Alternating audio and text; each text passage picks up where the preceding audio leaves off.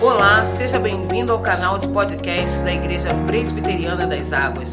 As mensagens que você ouve aqui foram ministradas em nossos cultos por nossos pastores. Deus te abençoe poderosamente. Louvado seja o nome do nosso Senhor Jesus Cristo, que vive e reina para sempre.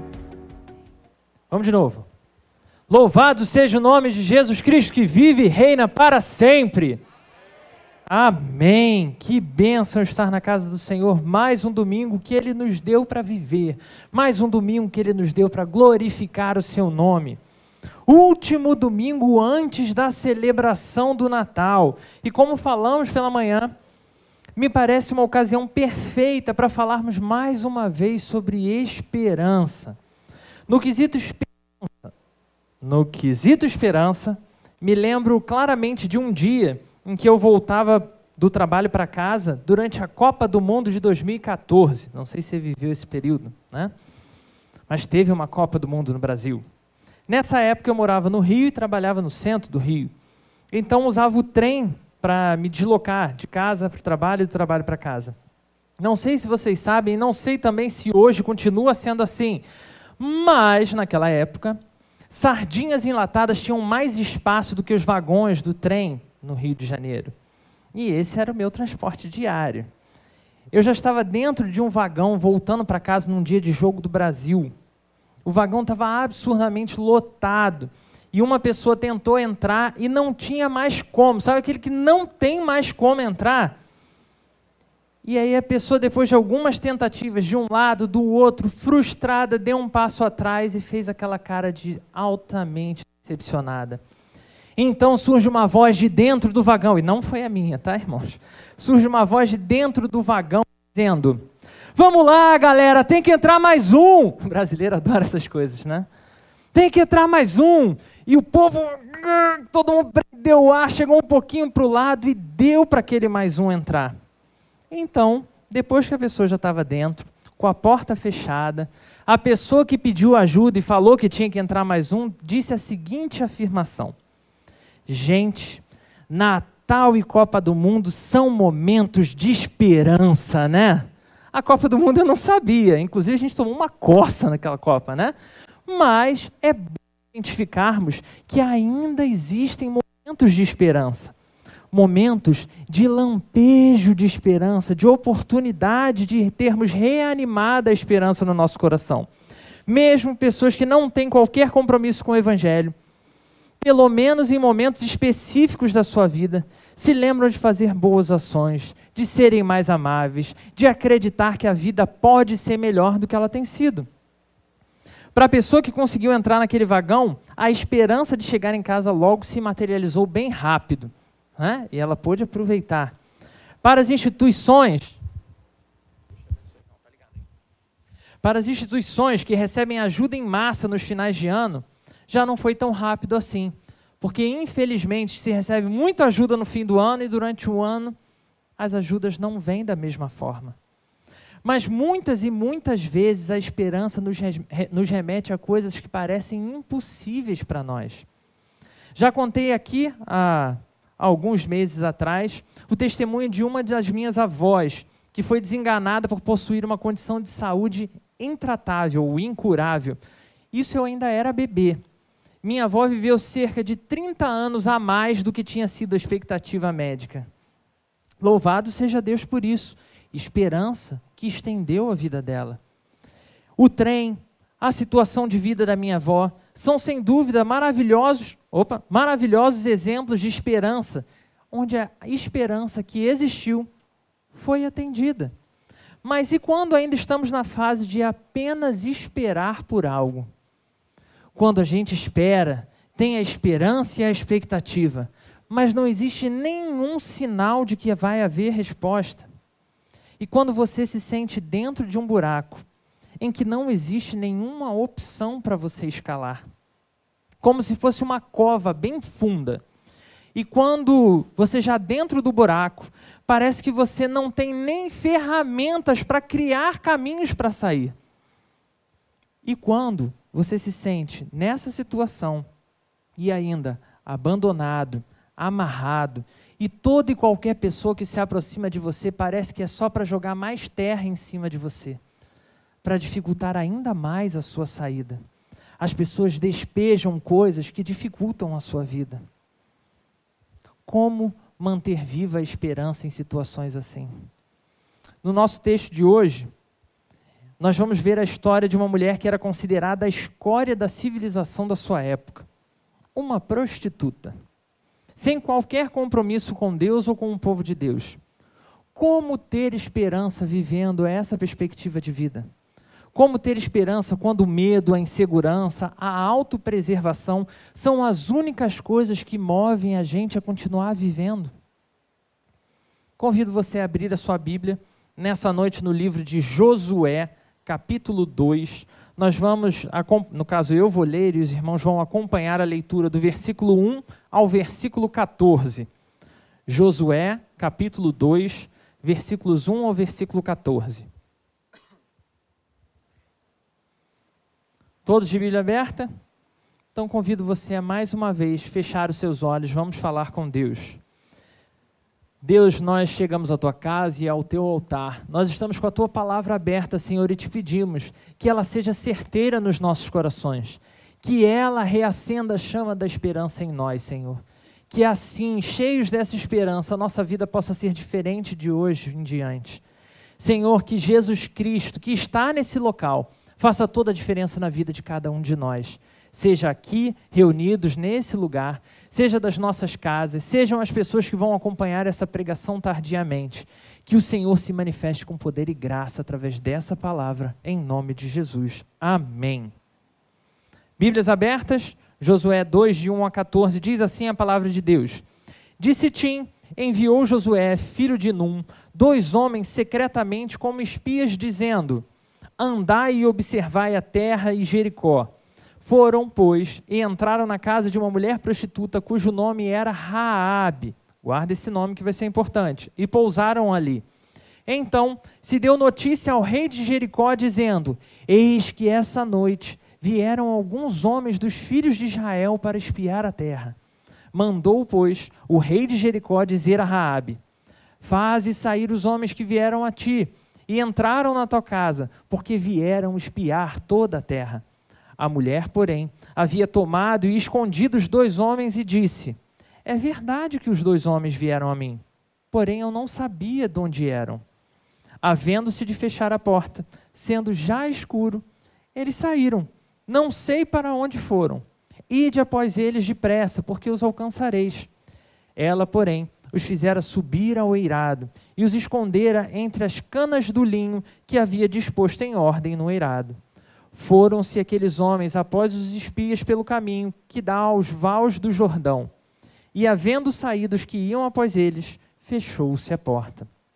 Antes que os espias se deitassem, foi ela ter com eles ao eirado e lhes disse: Bem sei que o Senhor vos deu essa terra, e que o pavor que infundis caiu sobre nós, e que todos os moradores da terra estão desmaiados, porque temos ouvido que o Senhor secou as águas do Mar Vermelho diante de vós, quando saís do Egito. E também o que fizestes aos dois reis dos amorreus, Seom e Og, que estavam além do Jordão, os quais destruístes Ouvindo isso, desmaiou-nos o coração, e em ninguém mais há ânimo algum por causa da vossa presença, porque o Senhor, vosso Deus, é Deus em cima nos céus e embaixo na terra. Agora, pois, jurai-me, vos peço, pelo Senhor, que, assim como usei de misericórdia para convosco, também dela usareis para com a casa de meu pai, e que me dareis um sinal certo, de que me conservareis a vida a meu pai, a minha mãe, como também a meus irmãos e a minhas irmãs, com tudo o que tem, e de tudo livrareis a nossa vida da morte. Então disseram-lhe os homens: A nossa vida responderá pela vossa, se não denunciardes esta missão. E será, pois, que, dando-nos o Senhor essa terra, usaremos contigo de misericórdia e de fidelidade. Precisamos nos lembrar aqui, irmãos, o que está acontecendo no panorama histórico, né, até esse texto que a gente acabou de ler.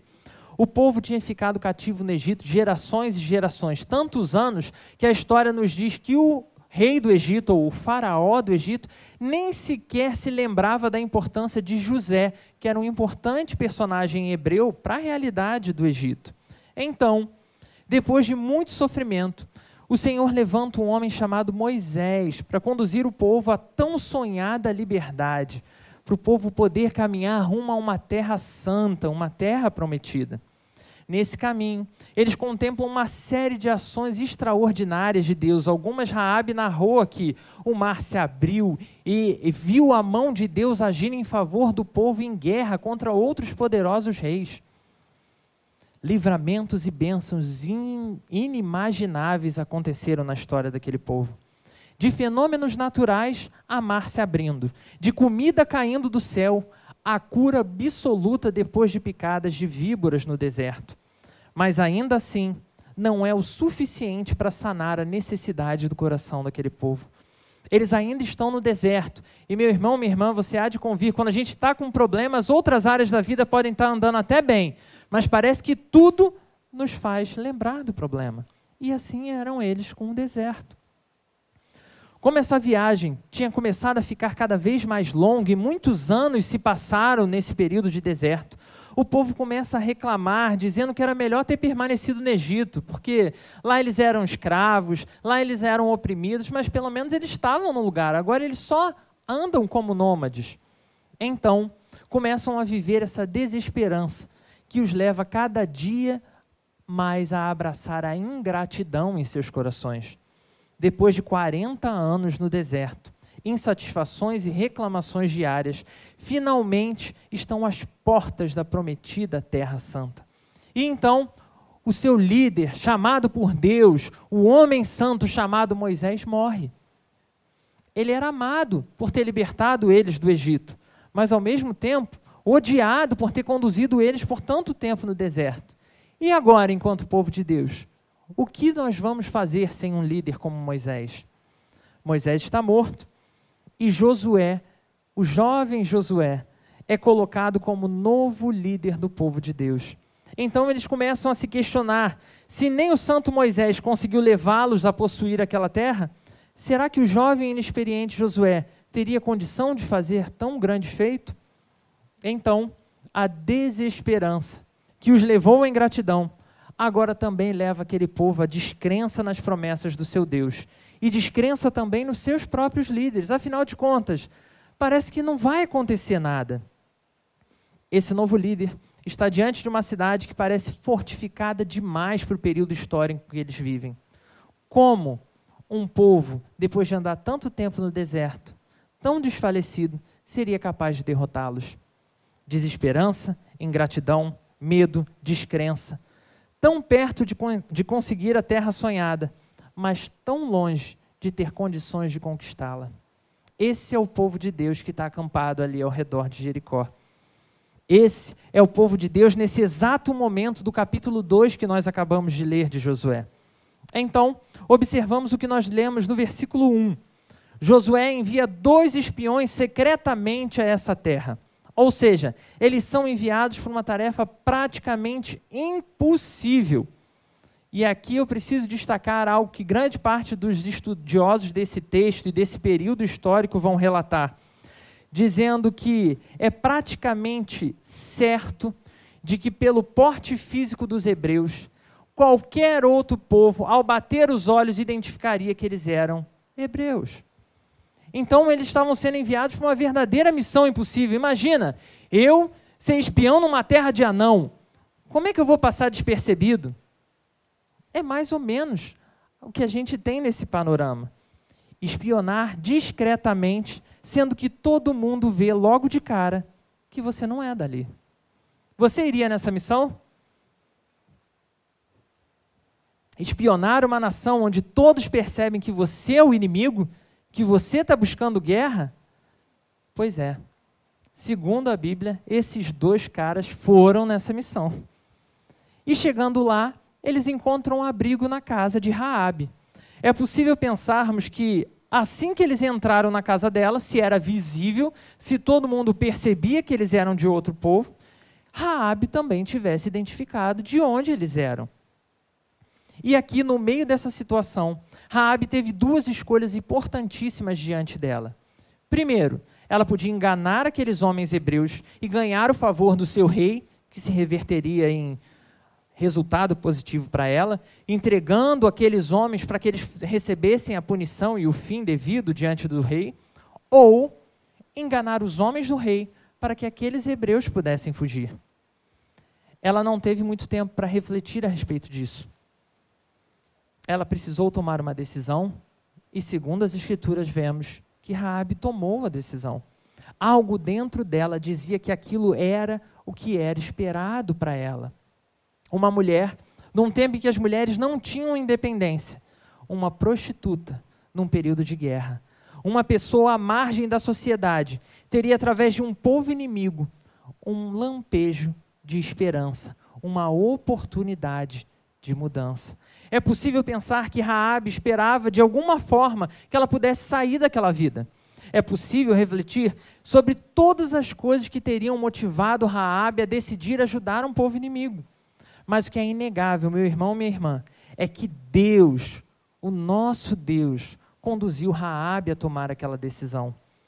Uma indigna encontra numa situação perigosa e inusitada a esperança para uma nova vida ela encontra uma esperança para recomeçar, apesar de tudo que ela já tinha vivido. O risco era imenso.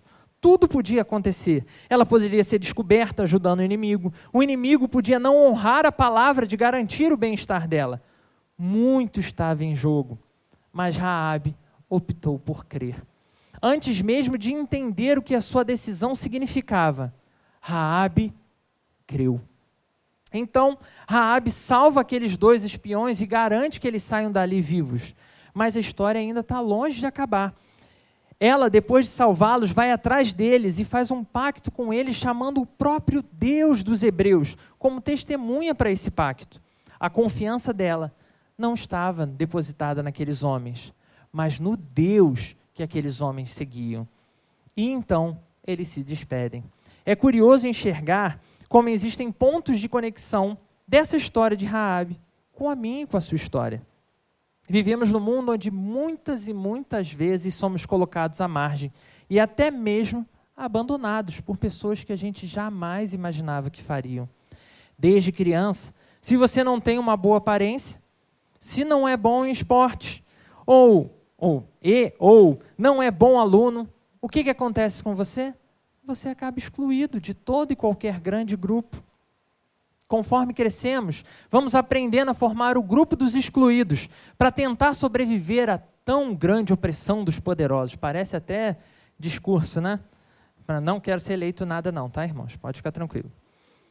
E aqui, meu irmão, minha irmã, não importa se você é gordinho, magrinho, altinho, baixinho, branquinho, pretinho, vão encontrar alguma coisa para dizer que você não é o suficiente vão encontrar alguma coisa para te chatear. Mas algumas coisas são consideradas piores do que outras. Mas também é possível que você nunca tenha vivido isso por estar num dos times bem-sucedidos, então a coisa passou de uma forma mais light para você. E então você era do grupo das meninas bonitas da escola, ou dos adolescentes que tinham namorada, namorado, ou mesmo daqueles que eram descolados mas sempre existiu alguém que era melhor do que você. A não ser que você seja Elizabeth, da minissérie Gambito da Rainha, né? que aquela ali é sinistra demais.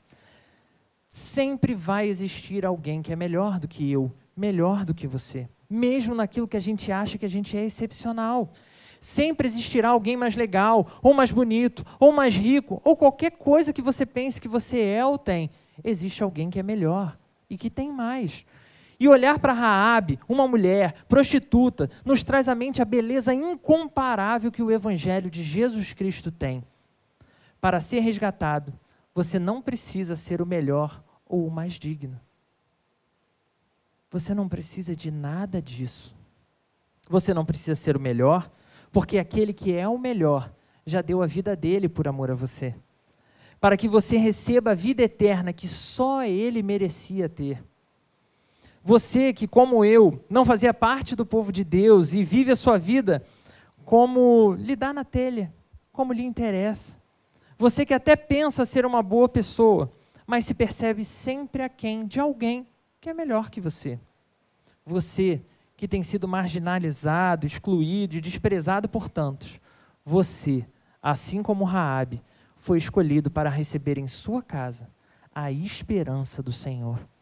Essa esperança hoje é estendida a nós, meus irmãos, para não esquecermos nem por um momento tudo aquilo que não conseguimos ser ou fazer, para esquecermos por um momento tudo o que já fizemos ou onde já fracassamos. Então, cheios dessa esperança do Deus dos Hebreus, eu te convido a olhar para o nosso primeiro ponto de reflexão nessa noite. E ele é: está com seu caderninho aí para anotar? Nós não somos o nosso passado, nem o que fazemos. Nesse ponto, é importante lembrar que vivemos tempos em que precisamos ser super produtivos e ter uma profissão para ser considerados alguém na nossa vida.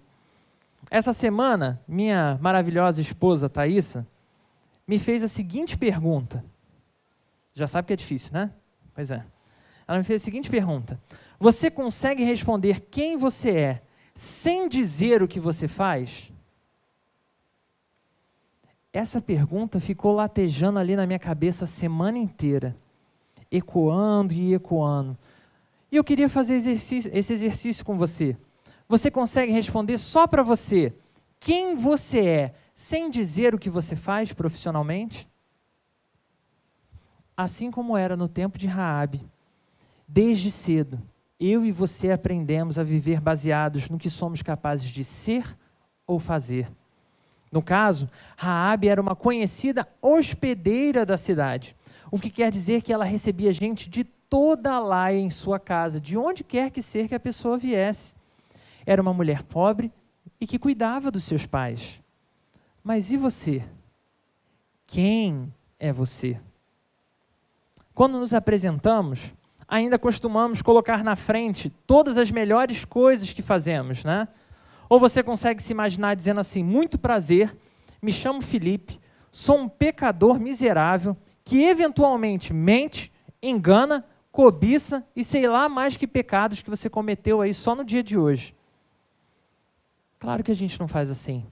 Pelo contrário, o nosso prazer é outro. É bater no peito e dizer: queridos, eu sou Felipe, pastor presbiteriano, psicólogo, casado, flamenguista.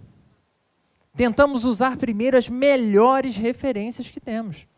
Contudo, apesar de sermos pessoas diferentes, com histórias diferentes e vidas completamente diferentes, uma coisa todos nós temos em comum nenhum de nós é capaz de salvar a si mesmo nem por um dia da perdição eterna. Nenhum de nós é capaz de merecer a salvação da ira do Deus eterno. Somos falhos, pecadores e tão indignos, ou até mais indignos que a própria prostituta Raabe. Mas nós recebemos graciosamente a, esper a esperança celestial estendida a nós nessa noite. Cabe ressaltar, meu irmão, minha irmã, que o objetivo aqui não é de forma nenhuma desmerecer o trabalho, que é uma honra, inclusive, que Deus nos capacitou a fazer. Mas precisamos olhar para o trabalho para o que ele realmente é. O nosso trabalho é importante, mas ele não define quem eu e você somos. Raab estava vivendo a vida dela, com os pecados dela, fazendo tudo que ela sempre fez, como repentinamente é surpreendida por homens que vem do povo de Deus com uma nova perspectiva para ela. A prostituta Raabe já estava acostumada àquela vida que ela tinha, onde todos sabiam o que ela fazia e quem ela era. Mas, apesar disso, essa mensagem que chega até nós nessa noite é de que não precisamos continuar sendo o que fazíamos antes de receber essa palavra não só não somos o que fazemos, como não precisamos e não devemos continuar o erro ou o caminho errado em que andávamos. Receber essa oportunidade de renovo que aconteceu com Raab e acontece conosco agora, e nos dá a esperança de de novo recomeçarmos a nossa vida e nos novamente adaptarmos a uma forma nova de caminhada, independente de como nós éramos conhecidos, independente de como nós já tínhamos sido rotulados antes, precisamos transformar as nossas ações precisamos transformar quem nós somos. De maneira que, independentemente de merecimento, assim como acontece com Raabe, eu e você fomos chamados para uma nova vida, desfrutando de toda a graça e toda a misericórdia do nosso Senhor. Porque em sua casa, nessa noite, chegaram os representantes de Deus, trazendo a mensagem de salvação. No último filme de Toy Story, outra referência muito boa, procura assistir depois, conhecemos um personagem chamado Garfinho. Você sabe quem é o Garfinho? Ele é um brinquedo feito a partir de material reciclado. E ele passa toda a trama do filme, desculpa o spoiler, tentando identi se identificar como um brinquedo e não como um pedaço de lixo. Garfinho precisava entender que, embora tivesse vindo do lixo, ele agora tinha recebido uma nova identidade. Uma identidade que não tinha a ver com as partes que formaram quem ele era, mas com quem formou quem ele era. Da mesma forma, eu e você, nascidos do pecado, tendo provavelmente recebido rótulos ao longo da nossa vida, da nossa história, nós não precisamos mais ter a identidade que foi colocada em nós pelo pecado. Eu e você fomos chamados para uma nova vida com Cristo. Nessa nova vida, o que nos define não é o nosso passado ou mesmo que eu e você produzimos no mundo. O que nos define é aquele a quem nós pertencemos, a quem você pertence. Somos filhos eleitos, resgatados, para fazer parte do povo de Deus. Diante desse chamado, que é tão carregado dessa esperança, que nos desprende do nosso passado pecaminoso e da necessidade de definir quem somos pelo que a gente faz ou pelo que os outros dizem que a gente é, nós somos movidos então a também responder de alguma forma a esse chamado. Chegamos assim ao nosso segundo ponto, e ele é: nós somos capacitados pelo próprio Deus a viver uma identidade diferente. Tem uma música que eu gosto muito, baseada no texto de Isaías, capítulo 41, que diz: Quando estou pronto a desistir, pensando que cheguei ao fim, a tua mão me sustenta, a tua voz me orienta, dizendo: Não temas, meu filho, não temas. Não temas, meu filho, não temas. Eu te levanto, eu te ajudo, te fortaleço. Meu filho, não temas. Quase que o Covid corta a música, mas deu para chegar lá, graças a Deus. Louvado seja o nome do Senhor. Não estou com Covid, irmãos. Eu já tive Covid, tá? Já estou curado e tenho anticorpos, graças a Deus. Esse foi o Deus que moveu o coração daqueles espias a desempenhar aquela missão que era impossível. Um Deus que levanta o caído, um Deus que restaura o perdido, um Deus que resgata prostitutas, um Deus que renova a vida de homens e mulheres como eu e você. Esse é o Deus que capacitou a Raabe a escolher ajudar aqueles homens desconhecidos, embora houvesse tanto risco para a vida dela e da família dela. Esse é o Deus que nesse difícil ano de 2020 te capacita a assumir uma nova identidade diante dele. Te convido a voltar ao nosso texto. Vamos voltar os nossos olhos agora para os versículos 9 ao 11, que é um discurso maravilhoso que Raabe faz. Ela diz: Bem sei que o Senhor vos deu essa terra, e que o pavor que infundis caiu sobre nós, e que todos os moradores da terra estão desmaiados ou estão sem forças para ficar de pé porque temos ouvido que o Senhor secou as águas do Mar Vermelho diante de vós, quando saíes do Egito, e também o que fizestes aos que eram poderosos reis da época, Seom e Og, que estavam além do Jordão, os quais destruístes. Ouvindo isso, desmaiou-nos o coração, e em ninguém há ânimo algum por causa da vossa presença, porque o Senhor, vosso Deus, é Deus em cima nos céus e embaixo na terra. E eu te pergunto, Raabe, que não era do povo de Deus, não tinha smartphone para receber essas notícias em tempo real, como ela podia saber de todas essas coisas? Quem nos dá essa resposta, ou quem fez Raabe conhecer, nós vamos identificar na própria palavra de Deus. A fama daquele povo precedia a sua chegada naquele lugar, porque os feitos do seu Deus eram temidos em toda a terra, é o que diz o texto. Todas as nações reconheciam a grandeza do Deus dos hebreus. Se olharmos para outros textos, nós vamos identificar como essa mensagem de um Deus tão poderoso corria a terra. Jeremias capítulo 33, 3 vai dizer: Clamem a mim, e eu responderei, e direi a você coisas grandiosas e insondáveis que você não conhece. João 8,47: Aquele que pertence a Deus, ouve a voz de Deus e reconhece a sua voz. Isaías 30, 21: Quer você se volte para a direita, quer para a esquerda, uma voz nas suas costas dirá: Esse é o caminho, siga-o. Como Raabe podia saber? Ouvindo através de outras pessoas e de outros meios de comunicação a voz do próprio Deus.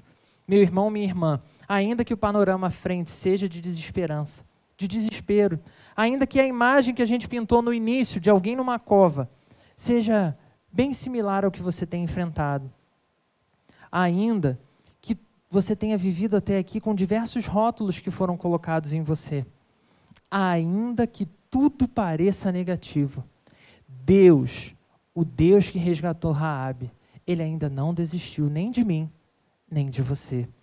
Veja bem, nosso Deus não nos prometeu sucesso, vitória ou bem-estar, nem para nós, nem para Raabe. Mas ele deu a Raabe o que remédio nenhum consegue promover ainda no coração humano: esperança para recomeçar a vida. Você que não vê esperança para o seu casamento, você que não tem mais esperança de abandonar os vícios, você que já fez parte de uma igreja, mas sofreu e por isso se sentiu abandonado e acha que nunca vai conseguir fazer parte de novo. Em Jesus Cristo, nós encontramos a esperança necessária para recomeçar. Existe esperança verdadeira quando a nossa esperança está firmada na rocha, e essa rocha é Jesus Cristo, nosso Senhor. As coisas velhas já passaram. Eis que tudo se faz novo diante dessa esperança.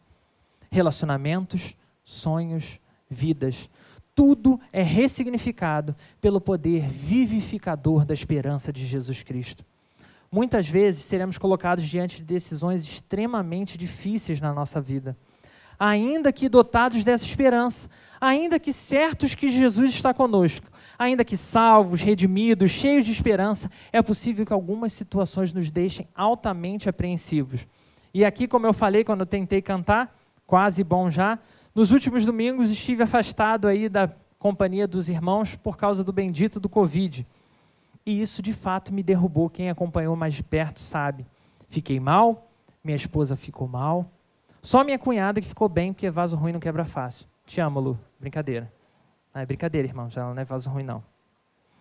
Ainda que as nossas vidas sejam ressignificadas por Deus e a nossa esperança seja reavivada pelo poder reavivador do Senhor, existe algo que é imputado como responsabilidade exclusivamente minha e sua, responsabilidade nossa.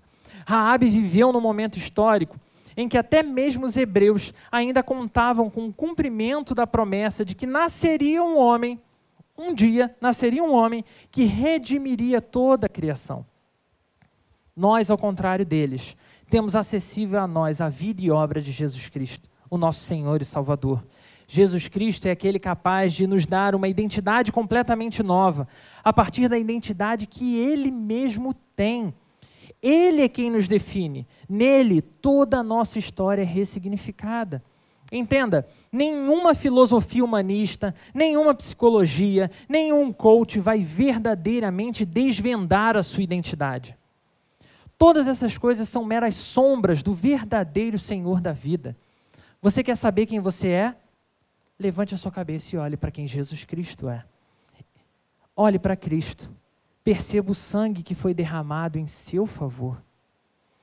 Reconheça o amor daquele que deu a vida para que você pudesse viver sob a sua nova identidade. Nele nós recebemos vida. Nele somos capacitados a viver essa nova vida de esperança. E aqui chegamos ao nosso terceiro e último ponto de reflexão dessa noite. Nós somos desafiados a agir. Embora no livro de Josué conheçamos a história de Raabe, há outros textos bíblicos que vão falar claramente do que ela fez. O apóstolo Tiago, no livro de Tiago, no capítulo 2, versículo 25, vai dizer que a ação de Raabe foi um sinal do que Deus já tinha operado em seu coração. Por isso, ela creu ajudando aqueles homens. Já o livro de Hebreus, capítulo 11, versículo 31, vai dizer que a fé que Raabe expressou deve servir de exemplo para cada um de nós, servos de Jesus Cristo, nos nossos dias. Vivemos num mundo, irmãos, onde existem muitos especialistas em coisa nenhuma que adoram tretar pela internet sobre os mais diversos assuntos. As pessoas brigam muito, discutem muito e têm produzido cada vez menos ações que promovam a diferença, que mostrem frutos de que elas são outras pessoas. São novas pessoas. Ou mesmo que provem a conversão dos seus próprios corações. Raabe podia ter ouvido tudo que ela ouviu sobre a história do povo de Deus. Ela podia até ter aliviado a barra dos espias, deixando eles fugirem mas ela precisou assumir uma posição. Ela precisou passar de fato a fazer parte daquele povo. Repare que não tenha pretensão de que você saia daqui tão diferente que não pecará nunca mais. Mas, como um dos nossos irmãos, o irmão Miller, não sei se todos conhecem, citou na nossa última conversa do discipulado. Anota essa frase que ela marcou também meu coração. Ele disse: Depois que virei morada do Espírito Santo de Deus, nunca mais conseguir pecar em paz. Tudo que ouvimos, toda a esperança que nos preenche, toda a transformação e renovo que é estendido a nós, precisa gerar ações diferentes na nossa vida. Isso era algo que agoniava o apóstolo Paulo, quando ele pegava e se sentava para escrever cartas, para resolver picuinhas pequenas entre irmãos em igrejas que deveriam estar servindo de exemplo, mas estavam batendo cabeça. Precisamos agir como pessoas que agem humildemente, buscando sabedoria, não em seus próprios corações ou no seu próprio entendimento, mas buscando sabedoria naquele que tem todas as respostas para todas as coisas. Ou seja, na palavra do próprio Deus, para vivermos então uma vida santa e frutífera. Pessoas que compreendem que o Senhor de suas vidas e suas histórias continua no controle absoluto de todas as coisas, de maneira que, mesmo nos dias mais sombrios, é possível sim permanecer fiel, é possível sim permanecer com fé. Pessoas que, uma vez transformadas pelo poder desse soberano Senhor, entendem que é necessário dar frutos que representem a mudança que Deus já fez dentro de nós, nos nossos corações. Não existe qualquer possibilidade, quando olhamos para a vida e para a história de Raabe, de associarmos Raabe a uma vida de prostituição após ter recebido esse resgate do povo de Israel do povo hebreu. Josué, é, após essa grande vitória do povo hebreu com Josué sobre o povo de Jericó. Mas o que encontramos é que a mudança operada por Deus na vida de Raabe foi algo tão significativo que uma mulher anteriormente pagã, prostituta, ela foi resgatada, transformada e inserida em Mateus capítulo 1, versículo 5, como parte da genealogia do próprio Jesus Cristo, nosso Salvador. Uma mulher indigna que não era povo e por amor foi feita povo. Talvez você se sinta perdido, meu irmão, minha irmã. E eu sei que são muitas as escolhas e decisões que precisamos tomar ao longo da nossa vida. Lutar ou desistir, tentar de novo ou abandonar, mudar ou permanecer como está. O que nos conforta na história de Raabe é saber que Deus não nos condenará pelo que nós fomos ou pelo que nós já fizemos enquanto vivíamos reféns dos nossos próprios pecados.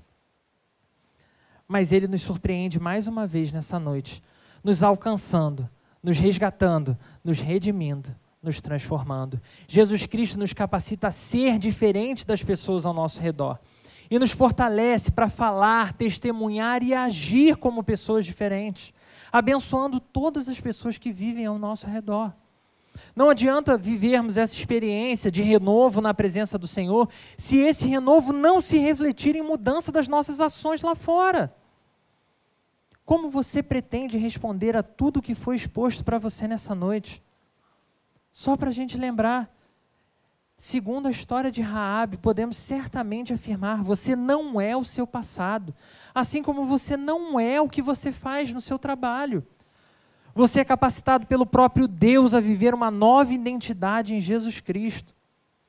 E você é desafiado a agir, a agir de maneira que todos contemplem quem Jesus Cristo é, através das suas palavras e das suas ações. Igreja do Senhor, dotada da esperança para reinar com Jesus Cristo eternamente. Hoje, vocês saem daqui com um desafio um pouco maior. Hoje, o Senhor que nos renovou, que nos deu vida, que nos deu esperança, que nos dá a celebração do Natal, nos dá uma celebração especial.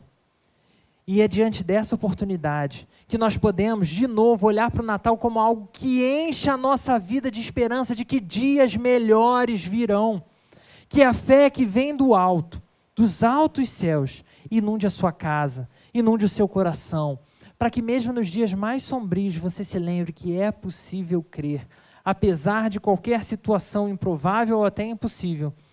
Eu e você fomos feitos filhos do Altíssimo que todas as suas ações sejam motivadas e conduzidas para a glória de Deus, certo de que Ele estará em seu lado por onde quer que você ande. Quando dezembro passar, e ele vai passar em poucos dias, e os velhos e novos desafios de 2021 vierem sobre você, ocupando sua mente e coração, e pode ser que de novo pareça que tudo vai de mal a pior, nós somos aqueles desafiados a crer em quem pode nos dar esperança. E esse é Jesus Cristo, onde nós sempre encontraremos esperanças para recomeçar. Vamos falar com Ele? Deus Santo e Poderoso, Tu és tremendo, Pai. O Senhor foi capaz de mudar tão completamente a vida, Senhor, de uma mulher completamente perdida, Deus. Ela não tinha nada, ela não era ninguém e ainda assim o Senhor a amou. O Senhor a fez parte do teu povo. De igual forma, Senhor, nós não somos os melhores, nós não somos dignos, Senhor, de ser alcançados por ti. E ainda assim o Senhor nos chama a ser teu povo. Senhor, muito obrigado. Deus, que uma vez sendo servos teus, uma vez teus filhos, uma vez teu povo, nós tenhamos prazer em viver de maneira que todos contemplem os frutos que o Senhor produz em nossas vidas que a identidade de Jesus Cristo seja visível através das nossas palavras e das nossas ações. Que assim, Senhor, nós possamos transformar não só a nossa própria vida pelo poder da tua palavra, sendo transformados por ti, que nós sejamos também habilitados a transformar a vida de outras pessoas, lembrando que Jesus Cristo renova todo e qualquer tipo de homem e mulher hoje, assim como fez no passado e como fará até o dia final, onde todos nós estaremos diante do nosso Senhor, louvando eternamente quem Ele é. No nome de Jesus oramos. Amém.